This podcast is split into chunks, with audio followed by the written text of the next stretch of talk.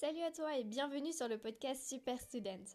Le podcast pour les étudiants qui veulent être toujours en pleine forme, devenir plus efficaces et gagner du temps pour faire ce qu'ils adorent et le consacrer aux personnes qu'ils aiment.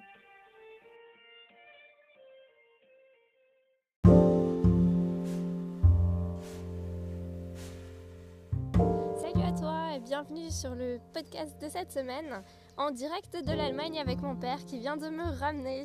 Du coup, on est à Hambourg où on a pu euh, se balader tout simplement comme je fais d'habitude aux ruines. On est posé sur un banc et puis euh, on voulait te parler un petit peu du voyage. Ce sera un épisode un peu spécial cette semaine parce que j'ai pas grand chose, grand chose à raconter à part le début de l'université en ligne comme tu l'as déjà fait ou le collège, le lycée qui a continué. Et puis le fait tout simplement que j'ai passé la frontière et pour la première fois entre la France et l'Allemagne, je me suis fait contrôler. Alors euh, c'est quelque chose que j'ai jamais vécu de ma vie à part en Serbie, du coup entre l'Union européenne et la Serbie. Et oui, un passage à la frontière qui s'est super bien passé, mais le contrôle était fait en allemand. Donc euh, si t'es français, que t'habites pas loin de la frontière et que tu veux passer euh, comme ça sans bonne raison, à mon avis tu passes pas. Là ils étaient gentils parce que je parlais allemand, que j'étais étudiante en, en Allemagne, mais elle a quand même vérifié ma carte d'identité, mon certificat de scolarité, mais avec un grand sourire caché par le masque, bien sûr, parce qu'ils étaient équipés de masques et de gants, elle nous a laissé passer. Euh, C'est vrai que tu n'avais jamais vécu ça Non. La Serbie, c'est différent. La Serbie, il te faut un passeport. La Serbie, c'est pas l'Union européenne. Rappelle-toi qu'à l'époque, en Serbie, il y avait encore des criminels de guerre de la guerre de Yougoslavie qui datent d'avant ta naissance que le tribunal pénal de La Haye euh, cherchait à, capturer. Donc c'était un contexte différent. Mais là, on est quand même avec un pays voisin qui, pour toi, est, presque ta deuxième, ta deuxième patrie. Ben oui, entre l'Alsace, la Moselle, euh, la Sarre et euh, le Baden-Württemberg, pour moi, maintenant que je parle parfaitement les deux langues, il n'y a pas grand chose qui change quand tu passes la frontière. Les panneaux sont de notre couleur et puis la langue est différente. Mais sinon, euh, culturellement, en plus, il n'y a pas une grosse différence entre ces deux régions qui ont toujours été frontalières. Est-ce que tu crois que ça va changer des choses à l'avenir?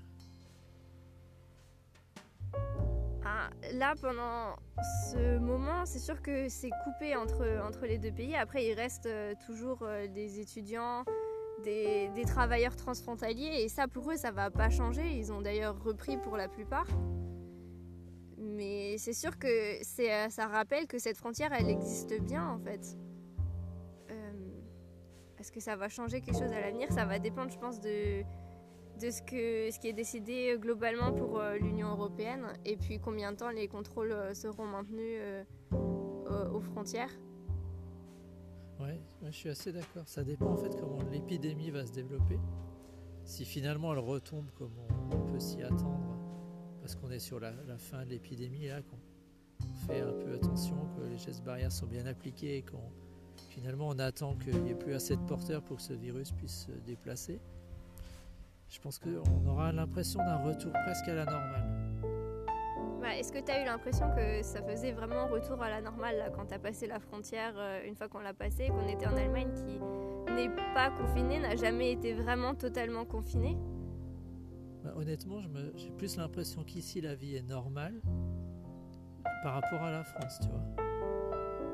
Hormis le fait qu'on croise des gens avec des masques. C'est ça, et puis les bars et les restaurants sont toujours fermés, mais sinon, la, plupart des choses euh, ouais, ont l'air d'être euh, restées ouvertes.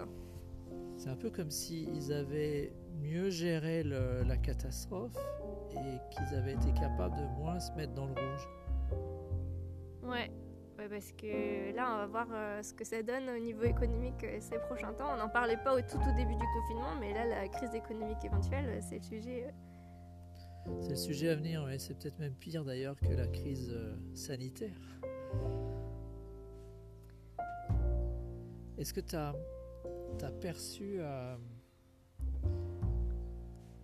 un changement, un d'activité euh, sur l'autoroute quand on est venu par rapport au moment où je t'avais emmené à l'hôpital en, pleine épidémie? Ah oui, euh, en fait, juste avant que je commence euh, à travailler à l'hôpital, donc ça c'était il y a deux mois presque. Non, un, ouais, si, un mois et demi. Euh, j'avais une visite médicale à la médecine du travail à faire, Célesta, et du coup, on était allé en plein confinement euh, à plus d'un kilomètre en voiture sur l'autoroute. Et là, il y avait très peu de gens, à part les camions, on croisait une ou deux voitures.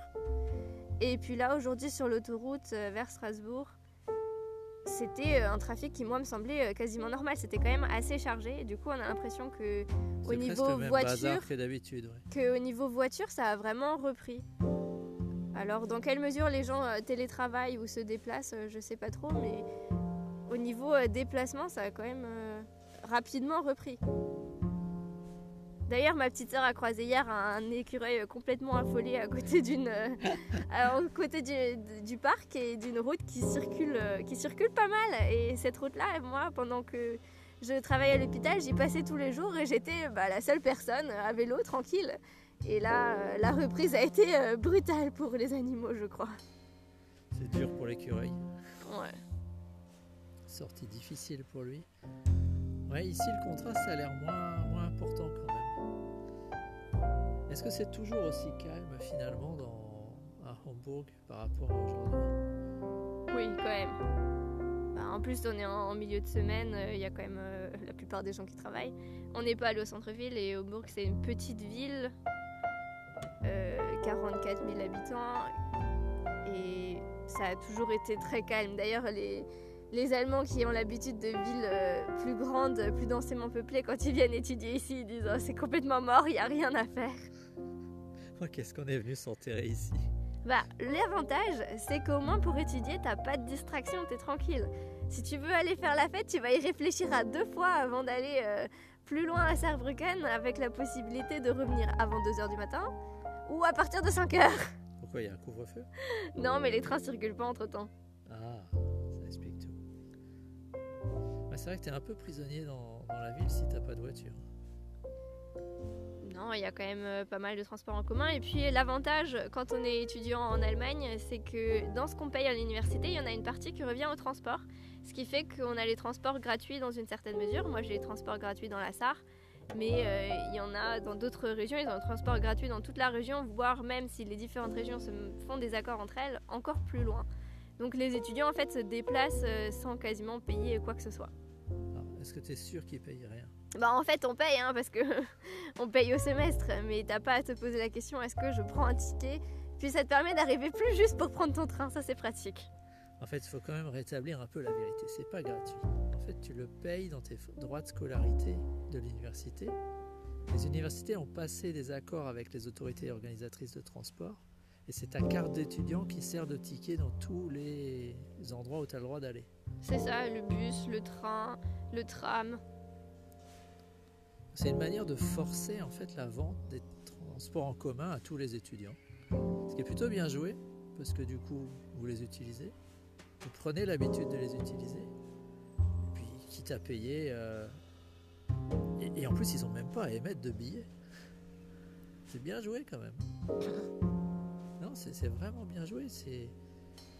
Il y a quelques éléments chaque année qui râlent parce qu'ils euh, voilà, ils ont une voiture et on les oblige à payer alors qu'ils n'utilisent pas les transports en commun. Mais jusqu'à présent, ils n'ont jamais réussi en justice à, récupérer leur, leur trop payé. Donc le système est plutôt bien fait. Après, je sais que si je vais en Erasmus à Lausanne l'année prochaine, je peux demander à ce qu'ils me remboursent euh, ces, frais-là de ticket puisque je ne serai pas dans la Sarre, je serai ailleurs. Donc euh, je paierai ma scolarité, mais je serai remboursé la partie qui va au transport. Waouh, ils sont même flexibles. Et à Lausanne, as-tu une idée de comment ça se passe? Aucune, je me suis pas encore renseignée. Il faudrait mieux parce qu'avec les Suisses, l'addition peut être salée. Il y a peut-être des mauvaises surprises de l'autre côté. Ça marche comment d'ailleurs pour aller, pour aller continuer tes études hors euh, Union Européenne? Bah, Ça passe quand même par le programme de l'Erasmus. La seule chose qui change, c'est qu'on n'est pas financé par l'Erasmus. Mais euh, sinon, euh, les dossiers, la mise en relation se fait exactement pareil. Après, euh, je vais pas dans n'importe quelle université, je vais dans une université qui est partenaire. Donc c'est plus simple à organiser. Ils ont l'habitude, les, gens qui gèrent ça euh, se connaissent et, et euh, chaque semestre envoient les propositions, les nominations et les différents dossiers à l'un et à l'autre et aux étudiants. Ils ont vérifié d'ailleurs à Lausanne que tu parlais français? Bien sûr, on m'a demandé de donner un certificat comme quoi euh, j'avais le B2, je crois, ou le B1 en français. C'est à quoi j'ai répondu que malheureusement je pouvais pas le prouver, mais que si vous voulez, je pouvais leur envoyer une euh, copie de mon baccalauréat français, qui normalement devrait prouver que je parle français. Et le dossier à remplir, ils l'ont en, allemand? Euh, non, en fait, tout se fait en anglais. C'est c'est ça qui est dingue. C'est que j'ai dû écrire euh, des, emails, des emails ou alors lire des dossiers qui expliquent comment ça se passe à Lausanne en anglais. J'aurais Alors qu'ils enseignent en français. j'aurais préféré les avoir en français. Je peux comprendre que les gens qui parlent pas encore super bien la langue du pays euh, où ils vont, ils peuvent être contents effectivement de l'avoir en anglais, une langue qu'en général la plupart maîtrisent mieux. Du genre, euh, si tu vas faire euh, des... ton Erasmus en Pologne ou en Tchéquie, t'es quand même content qu'ils aient les documents en anglais. Mais moi, ça, ça m'énervait un peu qu'ils aient pas mis tout en français. C'est quand même un peu aberrant hein, parfois. As-tu des camarades là, de promo qui vont faire justement de l'Erasmus dans d'autres pays Alors j'ai des amis qui étaient partis ce semestre en Espagne. Et alors, idées euh, pas de chance, effectivement, elles, sont, elles, y sont, elles y ont passé un mois, un mois et demi. euh, et puis euh, elles ont fini par rentrer juste avant qu'ils ferment les frontières, justement. On revient à la fermeture des frontières. Parce que euh, c'est bien beau d'être euh, à Alicante, il fait beau et il fait chaud, mais si tu peux pas sortir de chez toi, ça sert à rien. Et en plus, euh, t'es loin de tout, de ta famille, de tes amis. Il vaut mieux il fallait mieux effectivement retourner en Allemagne où tu avais toujours plus de liberté et où tu as le soutien familial tout autour de chez toi. Et au final, elles font le semestre avec nous en ligne ce semestre. Attends, mais ça veut dire qu'en Espagne, ils n'ont même pas utilisé leurs compétences? Parce que ce sont des étudiants en médecine quand même. Elles sont parties euh, tout de suite euh, après le, le confinement en Espagne, qui a commencé aux alentours euh, du confinement en France. Et Ouais, elles étaient censées être en stage, non? elles étaient censées être à l'université. Ah oui, Ouais, effectivement, c'était des étudiants scribouillards lambda comme d'autres. Voilà, en plus, euh, bon, euh, elles parlent espagnol, mais leur niveau d'espagnol, euh, faut dire qu'elles étaient que un mois là-bas, quoi. C'est pas encore ça. Tu veux dire qu'elles auraient eu du mal à comprendre les patients?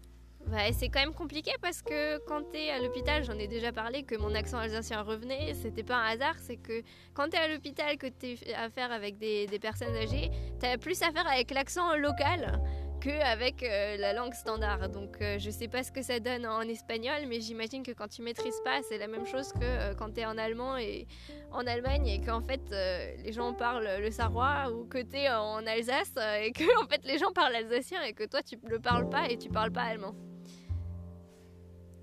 En venant là, tu me disais, finalement, c'est pas facile de comprendre ce que dit un patient. On comprend jamais vraiment ce que dit un patient.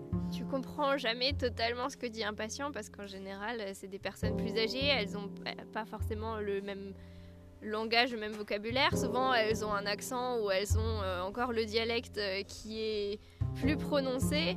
Puis, euh, quand on vieillit, en général, l'audition, ça baisse aussi. Donc ça, ça aide pas. Et puis, oui. Et avec un masque, c'est quand même compliqué. Puis avec un masque, alors je te dis pas, il faut euh, crier presque, parce qu'avec le masque, je sais pas si t'as commencé à en mettre un dans la rue, mais alors tu remarques que ça étouffe un peu la voix. Alors imagine avec un masque et un patient qui est sourd en face de toi. Alors là, il va falloir euh, hausser la voix. Et, ouais. Et les autres, de toute façon, qui sont plus jeunes, quand ils sortent d'opération, ils sont dans le gaz. Euh, ça, oui, un peu, mais ça dure pas longtemps. Donc il y a de l'espoir avec les plus jeunes. Bon, est-ce qu'on a encore quelque chose à dire? Non, je crois qu'on pourrait juste dire, euh, partager la dernière vidéo de Karim Duval. Non, comment il s'appelle? Si, Karim? Duval, oui, un humoriste. Ah oui, les EHPAD de l'avenir. Oui, et puis sinon, j'en profite aussi pour euh, te rappeler que j'ai posté il y a une semaine la vidéo qui t'explique comment mettre un masque, comment le porter, dans quelle situation, et aussi euh, quelques erreurs aberrantes que j'ai vues dans la rue, et d'ailleurs que je vois toujours parce qu'il y a tellement de gens qui portent leur masque en dessous du nez. Tu marches tout seul dans la rue, ok Est-ce que tu as besoin de ton masque? Pas forcément. Mais alors pourquoi est-ce que tu le mets en dessous de ton nez? Soit tu le mets correctement, soit tu le mets pas du tout. Parce qu'après tu vas devoir le réajuster et du coup tu vas le toucher. Soit tu le poses, tu le laisses en place, tu touches plus, soit tu le mets juste au moment où tu as besoin. Donc je te remettrai le lien vers la vidéo qui est sur YouTube. Et puis partage-la aussi pour ben, apprendre aux autres autour de toi et vérifier si euh, tu fais bien les gestes barrières, si euh, tu es au clair sur comment est-ce qu'on met un masque euh, et est-ce que ça sert à quelque chose de mettre un masque tout seul dans sa voiture ou quand tu fais du vélo. Et puis si tu as des questions, n'hésite pas, c'est fait pour ça. et puis sur ce, je te tiens au courant de la suite des études en ligne en Allemagne cette fois. Et puis si le podcast de mon père, le podcast volcanique, et puis euh, sur ses réseaux sociaux, tu raconteras euh, ton retour, le passage de la frontière dans l'autre sens. Alors c'est fort possible, oui. Puis je pense que je vais donner également un autre tournant au podcast volcanique, parce que j'ai beaucoup parlé de santé euh, sur la, première saison. Mais là, je pense que la crise financière va me préoccuper bien plus et à mon avis, je vais beaucoup plus parler d'indépendance de, financière, etc. Et donc, si ça t'intéresse aussi d'apprendre à autofinancer tes études à côté, ben c'est pareil. Dis-le moi et puis j'en parlerai peut-être plus euh, dans les prochains temps. Et sur ce, porte bien. Et puis, euh, je te dis à la semaine prochaine pour un nouvel épisode. Et voilà, on arrive déjà à la fin de l'épisode. S'il t'a plu et que tu penses qu'il peut aider des amis, alors surtout n'oublie pas de leur partager. Pour recevoir les prochains épisodes, tu peux t'abonner au podcast sur Spotify, Apple Podcast ou Google Podcast. Et tu peux aussi me retrouver sur Instagram sous anaïs avec deux n du bas urstel h u r s t e l où je te partage mon quotidien d'étudiante en médecine en Allemagne et tout ce que j'apprends au fur et à mesure. Porte-toi bien, reste motivé, déterminé et à la semaine prochaine